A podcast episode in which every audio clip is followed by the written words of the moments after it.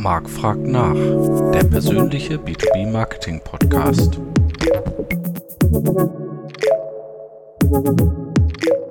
Hallo liebe B2B Community, es ist wieder Zeit für Marc fragt nach. Heute mit dem Thema, was Industrieunternehmen von Startups lernen können. Und ich freue mich sehr, einen echten äh, Startup-Experten am Start zu haben, nämlich den Julian Scharf, Interimsmanager und äh, Berater für stark wachsende Industrieunternehmen. Hallo Julian. Hey Marc, danke für die Einladung. Sehr gerne. Ähm, sind Industrieunternehmen in ihrem Marketing zu langsam fürs digitale Zeitalter? Auf jeden Fall. Also, ja, ich dachte, eine... die Antwort kommt jetzt nicht ganz so klar, aber okay. nee, die Antwort ist schon ziemlich klar, auf jeden Fall. Also, vielleicht ein bisschen Hintergrund zu geben. Ich habe drei Jahre in einer Agentur gearbeitet, die heißt Gorilla 76 in den USA. Habe da mit circa 30 Industrieunternehmen so über die Zeit zusammengearbeitet, mit manchen mehr, ähm, also sehr intensiv über die Jahre weg, mit manchen nur kurz, also verstehen und ein paar Ratschläge geben. Aber äh, es gab schon ein paar, die auf Zack waren, aber tendenziell sind die meisten ziemlich langsam gewesen. Und das war jetzt nicht mit Absicht. Also, ähm, aber tendenziell schon langsam im Vergleich zu vor allem mit der Startup-Welt, wo Marketing eine essentielle Funktion ist, wo man viel Freiraum hat und Gas geben kann. Da werden Entscheidungen innerhalb von Tagen getroffen, nicht Monaten. Ähm, ja, geht es in der Industrie eher langsam zu, was traurig ist. Also ich will jetzt nichts vorweggreifen von deinen anderen Fragen, aber es gibt halt so viel Potenzial in der Industriewelt, vor allem was Marketing angeht, weil viele von den Wettbewerbern sind einfach langsam und haben es noch nicht wirklich geschnallt, dass mit Marketing online viel zu holen ist.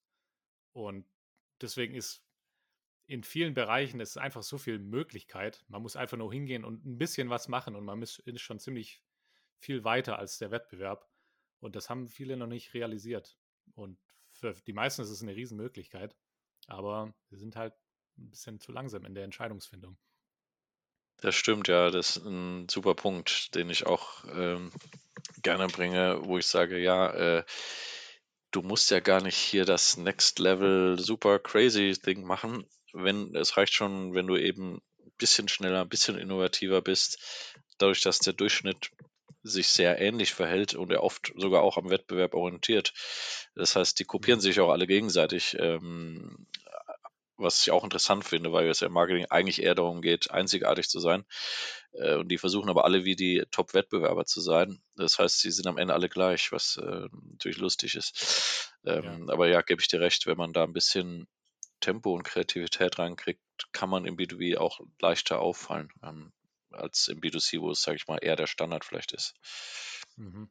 Wobei auch dort gibt es natürlich viel Sameness äh, im B2C-Marketing. Ja. Ähm, warum ist denn Geschwindigkeit im Marketing heute so wichtig aus deiner Sicht? Naja, ich sehe es ein bisschen wie ein Zeitstrahl. Also wenn man es als Zeitstrahl anschaut und überlegt, wie man so Dinge aufeinander aufbauen kann über die Zeit oder mit der Zeit. Und wenn man schnell agieren kann, und schnell heißt übrigens nicht schlampig, aber wenn man schnell und gut agieren kann und jede Woche darauf aufbaut, was man die vorige Woche gemacht hat und immer ein bisschen besser wird, immer ein bisschen was lernt. Es geht natürlich auch mal was schief, aber das Wichtige ist, man baut jede Woche was dazu oder versucht was Neues oder macht die Dinge weiter, die gut funktionieren. Und man kann das tun in ja, mit schneller Entscheidungsfindung, ohne dass man wochenlang auf Feedback von oben wartet oder Angst hat zu fragen oder kein Budget hat. Ja, dann, wenn man das, wenn man das machen kann, immer wieder, jede Woche, dann baut man sich was auf mit den Jahren und blickt irgendwann zurück und sagt, ziemlich krass, was wir da aufgebaut haben. So kenne ich es zumindest. Und wenn man das nicht kann, also ich habe das gesehen in Unternehmen, die warten. Ja, das ist eine der größten Probleme eigentlich, die warten, sehr lange warten einfach auf Feedback oder Genehmigung ja. oder Absegnung. Das kenne ich leider als man, Dienstleister. Wenn man halt für, ja, für, jede, für jede Entscheidung oder jedes Experiment jeglichen Versuch, was Neues auszuprobieren, halt sechs Monate braucht oder lass es drei Monate, lass es ein Monat sein, dann verliert man halt gegen die Unternehmen, die das innerhalb von einer Woche oder teilweise auch Tagen. Manche brauchen haben so viel, haben so ein Vertrauensverhältnis, dass sie gar keine Absägen brauchen und einfach machen. Die machen Dinge innerhalb von Tagen oder Wochen und die traditionellen Maschinenbauer machen es eher innerhalb von Monaten. Und wenn man das über Jahre hinweg sich anschaut, dann ist einfach, entsteht einfach ein Riesenunterschied, was die Unternehmen machen können, die innerhalb von Tagen entscheiden und Dinge ausprobieren und die Unternehmen, die dafür Monate brauchen. Ist eigentlich relativ klar, aber wenn man drinsteckt, ist es manchmal schwierig zu sehen.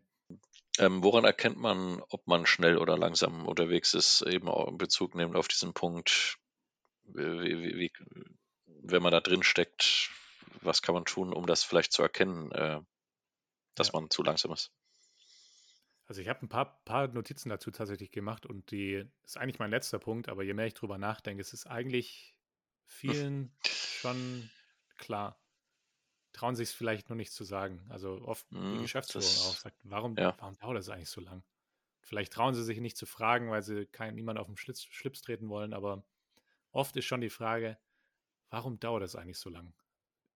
Und das geht, das geht über die Ausführung, also zum Beispiel, also ganz einfaches Beispiel, wie lange brauchen wir eigentlich, um einen Artikel zu schreiben? Irgendjemand sagt, hey, wir schreiben das. Wie lange dauert es eigentlich, bis es dann live auf der Webseite veröffentlicht ist? Ich würde mal sagen, drei Wochen ist vielleicht ein, in drei Wochen kann man das schon machen. Von der Idee bis zum Texten, bis zu den ähm, Edits über das Veröffentlichen. Drei Wochen ist ein guter Horizont. Also nur mal ein sehr einfaches Beispiel. Wenn es mhm. länger dauert, stelle ich mir schon Fragen. Es geht auch schneller natürlich. Ähm, da gibt es andere, also ein abstrakteres Beispiel ist vielleicht, wie lange dauert eine Entscheidungsfindung. Also jemand sagt, ähm, hey, wir haben uns das angeschaut, ich glaube, wir sollten das und das machen. Das ist Tag 1. Wie lange dauert es dann, bis es angefangen wird, umzusetzen? Oder ja, wie lange dauert es, um das eine Entscheidung zu treffen, machen wir das oder nicht? Und ich würde sagen, in den Unternehmen, wo die Entscheidungsfindung gut funktioniert, kann man das innerhalb von wenigen Tagen machen. Auch ohne die, ohne das Involvement von der ganzen Führungsriege. Und in Unternehmen, wo das nicht gut läuft, da dauert es meistens Monate. Und in, da gibt es dann große Meetings mit vielen Führungskräften, die dann alle ihren Senf dazugeben. Aber das ist ja nicht, ist ja nicht zielführend. Also wenn alle überall ihren Senf dazugeben würden, dann kommen wir ja nie, nie irgendwo hin. Also natürlich muss man sich austauschen, aber man muss auch irgendwann sagen, okay, wir haben alle unsere Meinung gesagt, das ist die Entscheidung. Und wenn es nicht gut funktioniert, wenn man langsam ist, dann dauert das meistens Monate, auch Wochen, so eine Entscheidung zu treffen. Also das sind eigentlich die zwei Dinge. Erst, erstes gesunder Menschenverstand. Wenn es sich langsam anfühlt, dann ist es vielleicht auch langsam.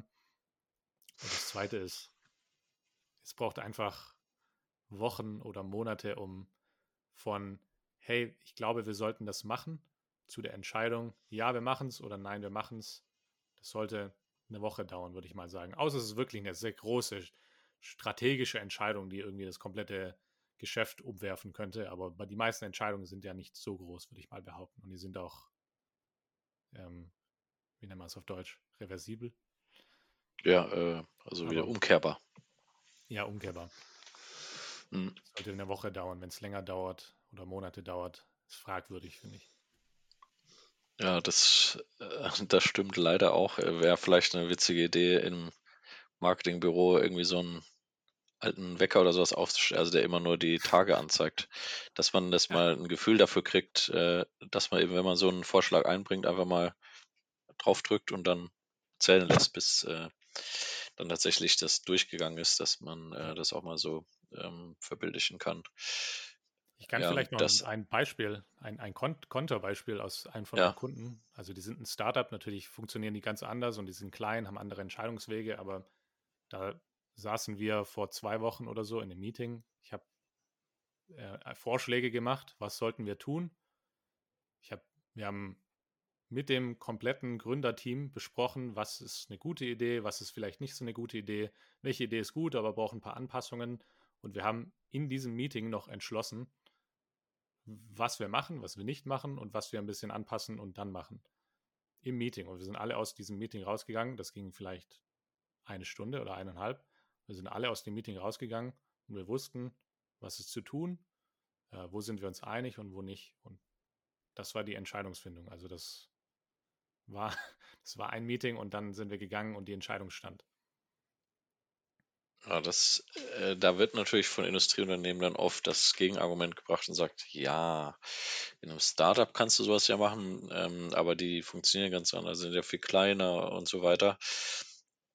Und teilweise stimmt das natürlich auch, dass es schon viele strukturelle Unterschiede gibt, natürlich zwischen Startup und großen etablierten Industrieunternehmen. Auf der anderen Seite, glaube ich, wird es eben teilweise auch als Ausrede genutzt, warum man eben solche Arbeitsweisen nicht anfängt. Genauso mhm. wie der Datenschutz immer genutzt wird, um zu erklären, warum man nicht digitalisiert. Ne? Ähm, äh, das, also wo natürlich immer ein Korn Wahrheit auch drin ist. Ähm, also natürlich ist manches Beispiel schwieriger in Deutschland aufgrund des Datenschutzes. Aber es gibt ja auch in Deutschland Unternehmen, die digital weit vorne sind. Das heißt, es ist ja nicht unmöglich. Ne? Und ähm, genauso mhm. ist es, mhm. glaube ich, mit diesen Arbeitsweisen. Und ich glaube, ein Punkt, den du gesagt hast, ist auch wichtig, dass du sagst, ja, okay, man kann die Meinung austauschen.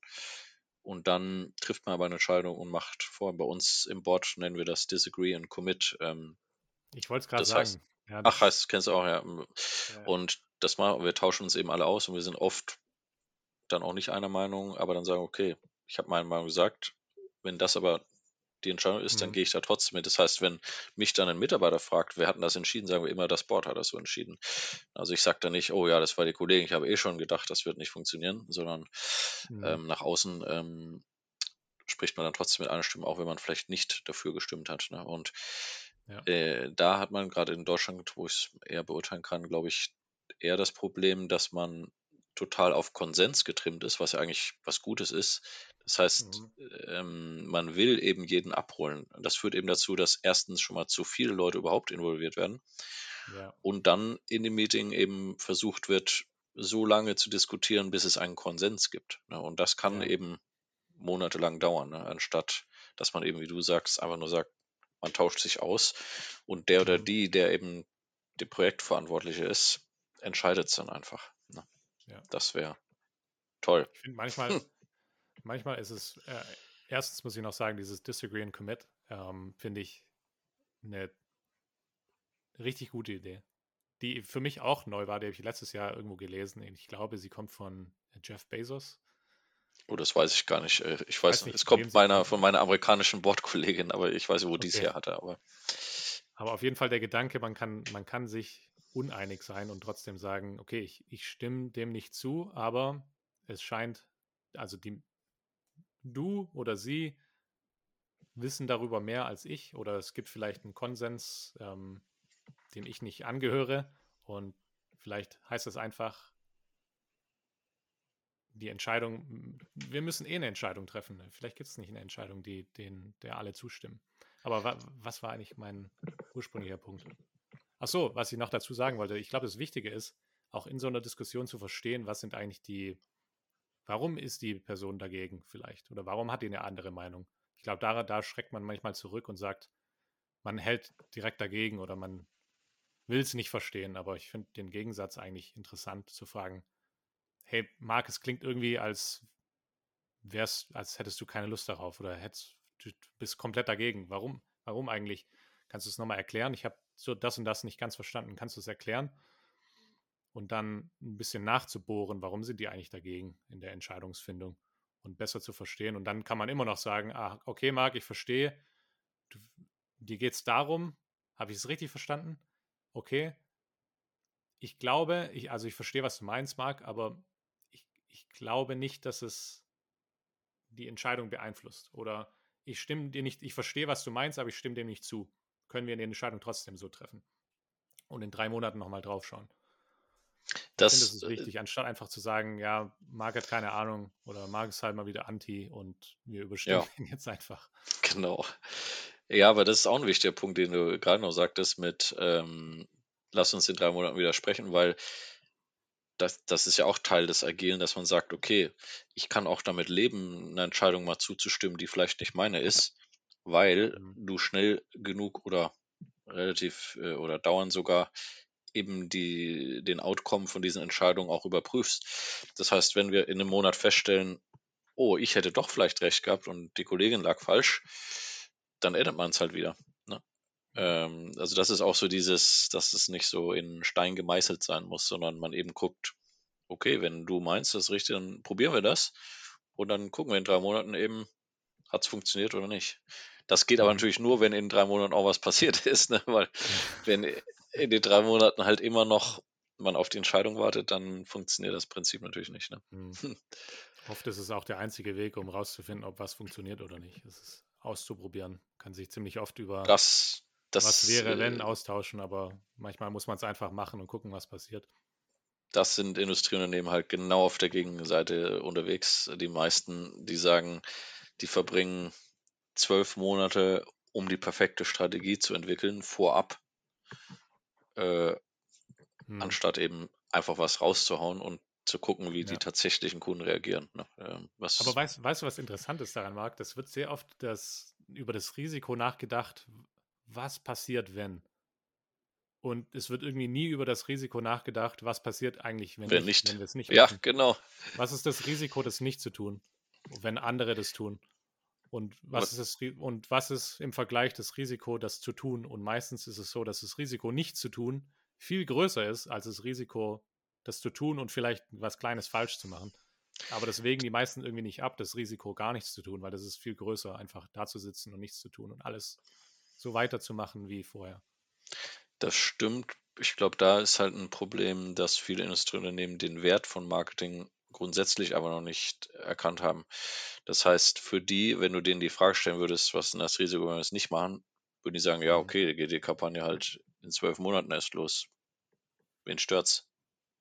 Also der, da ist dieser Connect noch nicht da, wie bei einem Startup, wo du, wie du vorhin richtig gesagt hast, eingangs, wo der direkte Zusammenhang zwischen Marketing und Geschäftserfolg ja, ja direkt da ist. Ne? Ähm, werden für viele Industrieunternehmen Marketing immer noch eher so ähm, das hübsch machen ist, aber nicht so den, noch nicht so der Impact äh, auf den direkten Geschäftserfolg gesehen, weil das Geschäft zum Beispiel ja auch lange dauert, bis es abgeschlossen wird, weil du es vielleicht erst eineinhalb Jahre später merkst und so.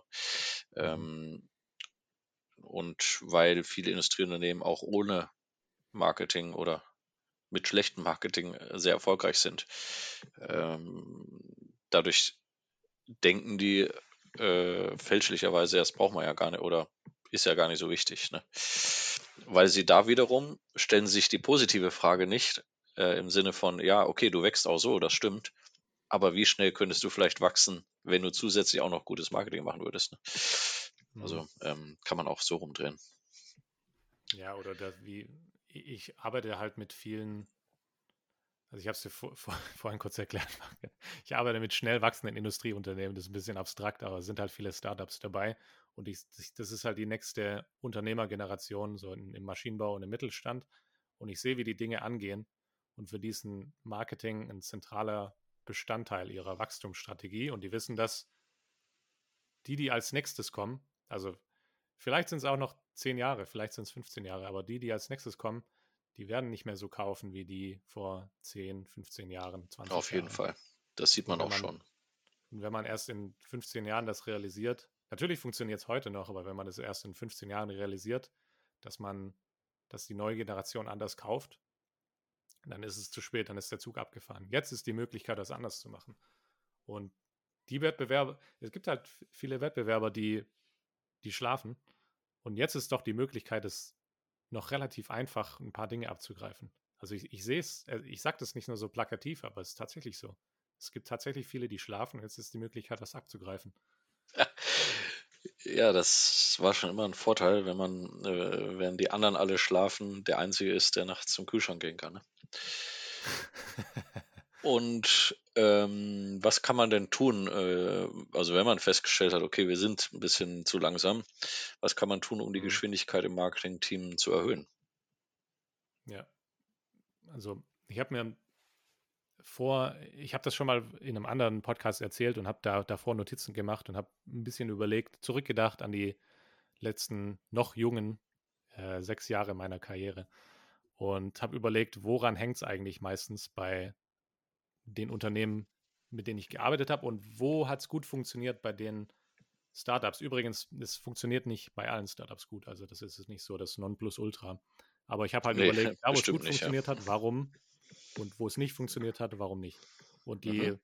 vier Dinge, die ich mir aufgeschrieben habe, sind Vertrauen, das erste, glaube ich auch das Wichtigste. Das zweite sind klare Ziele. Das dritte ist Expertise. Und das vierte ist ja, Risikotoleranz. Also an den vier Dingen würde ich arbeiten, aber auf jeden Fall mit, ähm, ja, in der Reihenfolge 1, 2, 3 anfangen. Also zuerst. Und was meinst du mit äh, Expertise speziell in dem Fall? Also kann also, die Person Marketing, hat die, weiß sie, was sie macht. Also, dass man gute Leute einschätzt, zu sagen, damit du ihnen dann auch vertrauen kannst. Also, wo du dann sagst, okay, genau. wenn der oder die es drauf hat, dann weiß ich, okay, wenn die das macht, passt das. Genau, richtig. Mhm. Aber ja, wir können auch, ja. wir können auch, ich kann auch ein bisschen äh, näher darauf ein. Ich weiß jetzt nicht, ob das so abstrakt ist, aber ähm, ich glaube, ähm, eins, auf eins möchte ich auf jeden Fall näher eingehen und das ist Vertrauen. Das klingt ein bisschen, ja, so, äh, es klingt ein bisschen abstrakt, aber was heißt eigentlich Vertrauen? Das hat auch mit der Entscheidungsfindung zu tun. Wenn, wenn ich weiß, mein Geschäftsführer und meine Geschäftsführerin vertraut mir, dann oder ich andersrum gesehen, ich vertraue meinen Marketing, meinen Marketingleiterin, dann können die auch Entscheidungen treffen ohne mein, ohne mein Beisein. Allein das schon macht einen riesen Unterschied. Wenn ich weiß, diese Person, ich kann der vertrauen, die kann Entscheidungen treffen ohne mein Beisein. Das ist schon mal wichtig. Und auch andersrum ist es ein gutes Arbeitsverhältnis, wenn jemand weiß, ich kann Entscheidungen treffen. Und manchmal ist vielleicht auch eine falsche Entscheidung, aber ich werde dafür nicht direkt entlassen oder ich werde dafür nicht angebrüllt oder ähm, die Person vertraut mir und wenn was schief geht, dann ist es auch okay. Und bei vielen ist es einfach nicht der Fall. Da ist kein gesundes Vertrauensverhältnis. Da muss man immer nachfragen oder hat auch ein bisschen Angst, was falsch zu machen. Und so ist es schwer, Entscheidungen zu treffen und voranzukommen, wenn man die ganze Zeit nachfragen muss. Und auch ist es auch nicht realistisch, dass ein Geschäftsführer alles absegnet. Dafür haben die ja gar keine Zeit, der ist ja verrückt. Ähm, ja, viele sind halt Micromanager und können nicht abgeben, stellen vielleicht auch nicht die richtigen Leute ein, dann wo du eben das auch abgeben mhm. kannst. Äh, teilweise ist es natürlich auch schwierig, die richtigen Leute zu finden, muss man natürlich auch sagen. Aber ich glaube, eigentlich hängt all das, alle vier Punkte in gewisser Weise zusammen mit ja, ja. Eigentlich einer Unternehmenskultur, kann man sagen, ne? weil das, diese Faktoren hängen ja alle miteinander zusammen, dass du sagst, zum Beispiel eine Fehlerkultur, wir erlauben den Leuten Fehler zu machen, weil wir wissen, dass sie dann äh, schneller äh, sind und auch mehr Vertrauen in ihre eigenen Fähigkeiten entwickeln, wenn du eben Sachen ausprobierst und merkst, okay, habe ich jetzt dreimal gemacht, hat nicht geklappt, jetzt weiß ich es aber und dann mhm. äh, baust du auch eigenes äh, Selbstvertrauen eher auf äh, und Expertise wieder, äh, sodass du dann denen wieder mehr vertrauen kannst und so weiter. Und äh, auch bei dem Fachkräftemangel, der ja immer hier ein Riesenthema ist, ist das so ein Faktor, der, glaube ich, teilweise noch ein bisschen unterschätzt wird in der Industrie. Da wird dann viel drüber geredet, oh, wir müssen halt eine tolle, bessere Employer Branding Kampagne machen oder wir müssen halt, äh, weiß ich nicht, ein, ein Grillsommerfest machen oder mhm. die dürfen von mir aus einen Tag im Monat von zu Hause arbeiten und so weiter. Also eher an diesen externen Faktoren wird dann gearbeitet, wo aber nicht so viel dran gearbeitet wird, ist die Unternehmenskultur halt, ne? wo man sagt, ja. wenn du junge Talente heute gewinnen willst, ähm, ja, die, die erwarten auch einen anderen Umgang, äh, ein selbst eigenverantwortlicheres Arbeiten, eine Sinnhaftigkeit und mhm. so weiter. Ähm, und das ist in den traditionellen hierarchischen Strukturen schwierig äh, darstellbar. Muss man eben auch fairerweise sagen, weil du hast ja in vielen Industrieunternehmen hast du auch ein paar sehr gute Leute, ja. Nur es ist dann sehr schwierig für die alleine äh, so einen riesen Tanker mit tausenden Mitarbeitern da irgendwie äh, von der Stelle zu bewegen. Ich glaube, das geht eigentlich mhm. nur, wenn das Top-Management dort irgendwie äh, an Bord ist und das irgendwie von oben äh, mindestens mittreibt, wenn sie auch nicht der Haupttreiber sind. Aber ansonsten ist das so ein Kampf gegen Windmühlen und die guten Leute gehen dann auch wieder irgendwann, weil sie sagen, oh, ja. das wird hier nichts. Ne? Ja. Den kann ich und das, muss, das kann eigentlich nur von oben kommen. Also von unten schwierig. Ja. Und äh, wenn man jetzt die vier Punkte nimmt, was kann man da äh, von Startups lernen? Also wie machen, also von den guten Startups muss man nochmal mhm. präzisieren. Ähm, was machen die besser oder anders? Ja, also es fängt an mit der Vertrauenskultur. Also, und wenn ich die letzten zwei Startups anschaue und die Vergleich zu den Mittelständlern, bei denen ich vorher war, ist es eine andere Vertrauenskultur. Also, jemand stellt mich ein mit dem Gedanken, der ist der Experte und der kann die Entscheidungen besser treffen als ich. Und deswegen mische ich mich nicht ein. Also das ist nicht überall so, aber das ist tendenziell so. Du stellst ja jemand ein, um, weil der oder die mehr über ein Thema weiß als du. Deswegen hoffentlich, du, okay, ja. Ich, ich vertraue dir, ja, hoffentlich. ich vertraue dir, die richtige Entscheidung zu treffen. Und das ist nicht der Ansatz von Mittelständlern. Das ist eher, ich weiß gar nicht, wie, wie ich den beschreiben soll, aber da wird schon noch auf die Finger geschaut und man erwartet, dass Dinge abgesegnet werden und man, man nachfragt. Also es ist so eine Nachfragekultur hier. Und bei Startups ist es eher so eine ähm, Mach mal und wenn was passiert, sag Bescheid oder halt uns auf dem Laufenden Kultur. Also das ist das Erste. Das Zweite ist ja, klare Zielsetzung. Auch eigentlich offensichtlich, aber ich sehe viele Marketing-Teams, auch bei Startups übrigens, die keine Ziele haben oder keine klaren Ziele oder Ziele haben, die eigentlich nichts mit den Unternehmenszielen zu tun haben. Ein gut, ganz gutes Tool dafür sind OKRs, die sind in der mhm. Startup-Welt eigentlich ziemlich etabliert inzwischen. Die kommen auch langsam, glaube ich, in Traditionsunternehmen rein. Also was OKRs, das, sind, äh, das ist ein Akronym für uh, Objectives and Key Results. War eine meiner letzten Folgen eine Industrie, äh, also Marketingleiterin aus der Industrie, die OKR bei sich eingeführt hat. Mhm. Also es ist einfach ein Planungssystem, um alle Departments und die Unternehmensziele aufeinander abzustimmen, um es relativ simpel zu erklären. Aber das ist wichtig, weil wenn man, wenn man sich einig ist, wenn Geschäftsführer und Marketingleitung sich einig sind, was ist eigentlich das Ziel, wo wollen wir eigentlich hin, wo wollen wir sein in, sein in einem Jahr, in drei Monaten und was steuert Marketing dazu bei, dann hat man auch eine bessere Vertrauensbasis. Wenn man sehr genau weiß, mein, meine Marketingleiterin, die weiß exakt, wo wir hinwollen, was, was mein Ziel ist und vielleicht auch, wie wir da hinkommen. Da muss ich auch nicht so viel auf die Finger schauen, wenn, wenn man darüber Klarheit besteht. Aber oft ist halt, es besteht keine Klarheit darüber. Marketing will vielleicht Sache A machen und die Geschäftsführung will eigentlich Sache B und es gibt nicht wirklich einen gesunden Austausch dazu, sondern es wird so top-down bestimmt oft. Ähm, wie hält man denn die, äh, die Balance aus Geschwindigkeit und äh, Qualität? Weil du sagst am Anfang schon, ja, Geschwindigkeit muss nicht schlampig heißen oder sollte nicht schlampig heißen. Mhm. Ein Freund und Kollege von mir hat neulich gesagt, ähm, und ich glaube, er hat gar nicht gemerkt, dass es so bei mir hängen geblieben ist, aber er hat neulich den Begriff valides Experiment äh, raus, rausgehauen. Ja, das ist schön. Und ich, ich fand das ganz schön, weil ich habe zu ihm auch gesagt, ja, manchmal muss einfach machen. Und er hat gemeint, ja, nee, es muss schon ein, es muss schon ein valides Experiment sein. Also man muss, die Qualität muss gut genug sein, dass man ähm, valides Feedback bekommt. Also das heißt, wenn man halt was schlampig macht und man bekommt schlechtes Feedback, kann es natürlich sein, dass es das Feedback schlecht ist, weil es schlampig ist. Nicht, weil das, nicht weil es kein, kein Fit war oder weil es Leute nicht interessant fanden, sondern weil es einfach schlampig gemacht war. Also das wäre mein Vorschlag. Die Balance zu finden, ist ein valides Experiment. Also eine Sache halt so gut zu machen, dass sie, dass man gutes Feedback dafür bekommen kann, dass die Leute nicht direkt merken, okay, das ist einfach schlecht gemacht, sondern die darüber hinwegschauen können.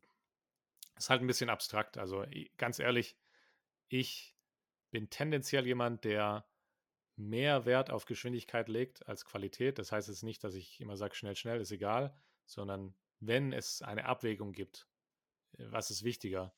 Sollen wir jetzt noch zweimal draufschauen oder es lieber einfach raushauen? Dann bin ich meistens der Meinung, lieber mal raushauen. Es kommt natürlich darauf an. Jemand, der, ähm, ich, ich, weiß nicht, ob du noch Mars kennst und äh, Rand Fishkin, der, dieses, das ist so ein SEO-Tool aus den USA. Die waren, der war immer ganz am Anfang mit dabei. Und der hat ein SEO-Tool mit aufgebaut und der hat auch über dieses Thema Qualität und Geschwindigkeit ein bisschen gesprochen. Und hat gemeint, er hat gegen Ende mit seiner Firma den Fehler gemacht, immer noch so zu äh, vorzugehen, wie als sie ein Startup waren und noch fast keine Kunden hatten und gegen Ende immer noch schnelle, versucht, schnelle Produktentscheidungen zu treffen und schnell Produkte zu bauen. Und dadurch, dass sie halt schon viele Tausende oder Zehntausende Kunden hatten, einen ganz anderen Effekt hatten. Also ja, dadurch, klar. dass er teilweise zu schnell gemacht hat, einen negativen Impact hatte auf, auf ja, mit, mit schnell, schnell. Also es kommt auch darauf an, wo ist man gerade in seiner, in seinem Unterne Unternehmens-Lifecycle. Ist man schon, fängt man gerade an. Natürlich können Startups schneller machen, weil die haben halt wenig zu verlieren.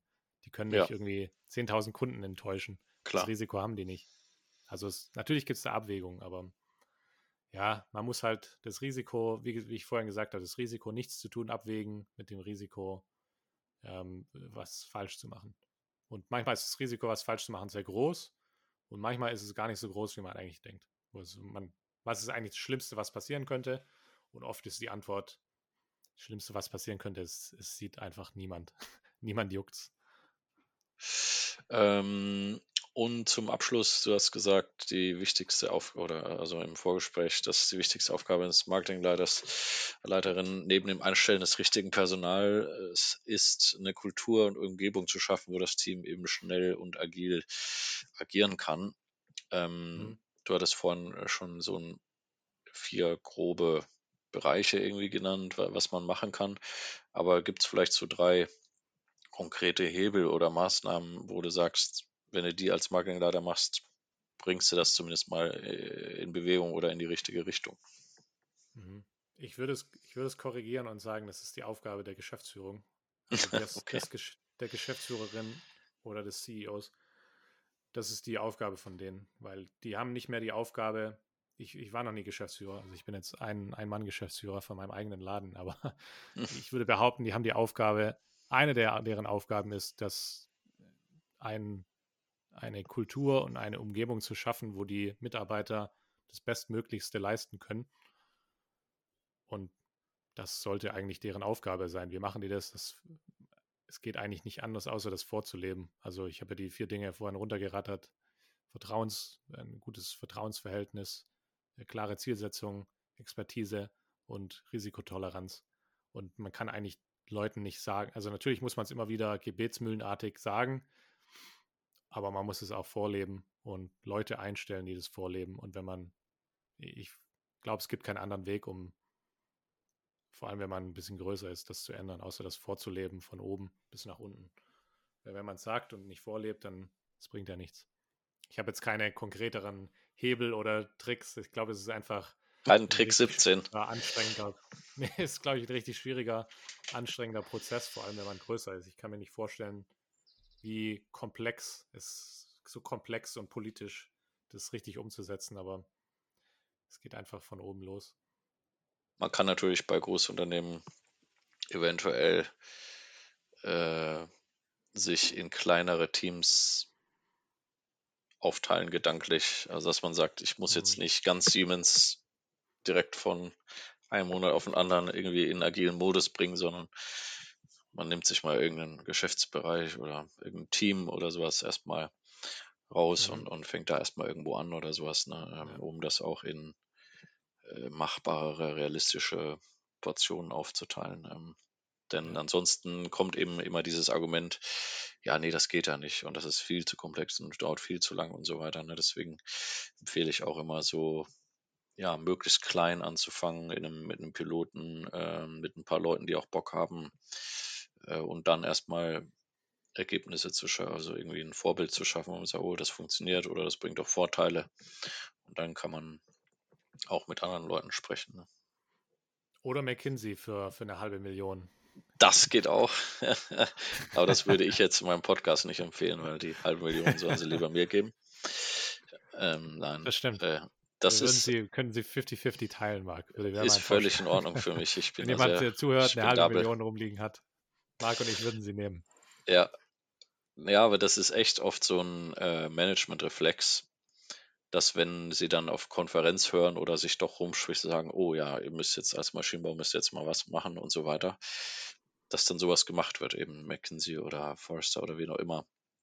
Da das ist eine einfache, einfachere Lösung als es ist halt, glaube ich, richtig schwierig und ziemlich anstrengend nochmal. Total. Vor allem, wenn man das Ja. schon ziemlich lange macht, dann echt nochmal zu überlegen, ey, scheiße, wie soll ich jetzt den ganzen Laden nochmal neu aufrollen? Das klingt echt Ja. anstrengend. Lass mal lieber, ich glaube, McKinsey ist wahrscheinlich die teurere, aber vielleicht komfortablere Lösung. Ja, wobei. McKinsey oder so, die kommen ja oft rein und machen dann einen Workshop und geben Empfehlungen und so. Und vielleicht fangen sie auch mal irgendwo an.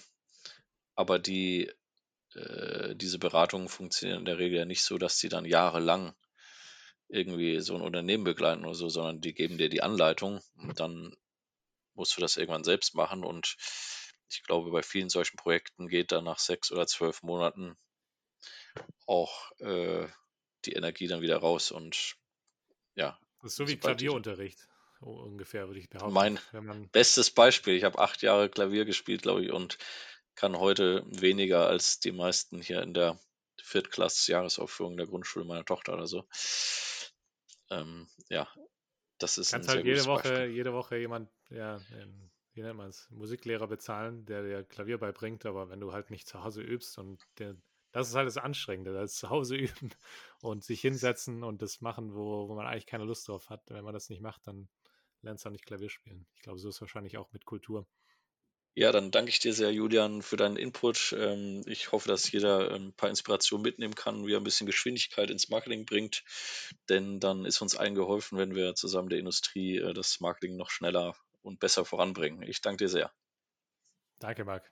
Und ich hoffe, ich war nicht zu streng mit Indus- Industrieunternehmen. Ich liebe die Branche und ich hoffe, ich habe ein, zwei gute Punkte eingebracht, die vielleicht helfen, schneller zu arbeiten. Ja, alles klar. Ich danke dir. Ciao. Ciao.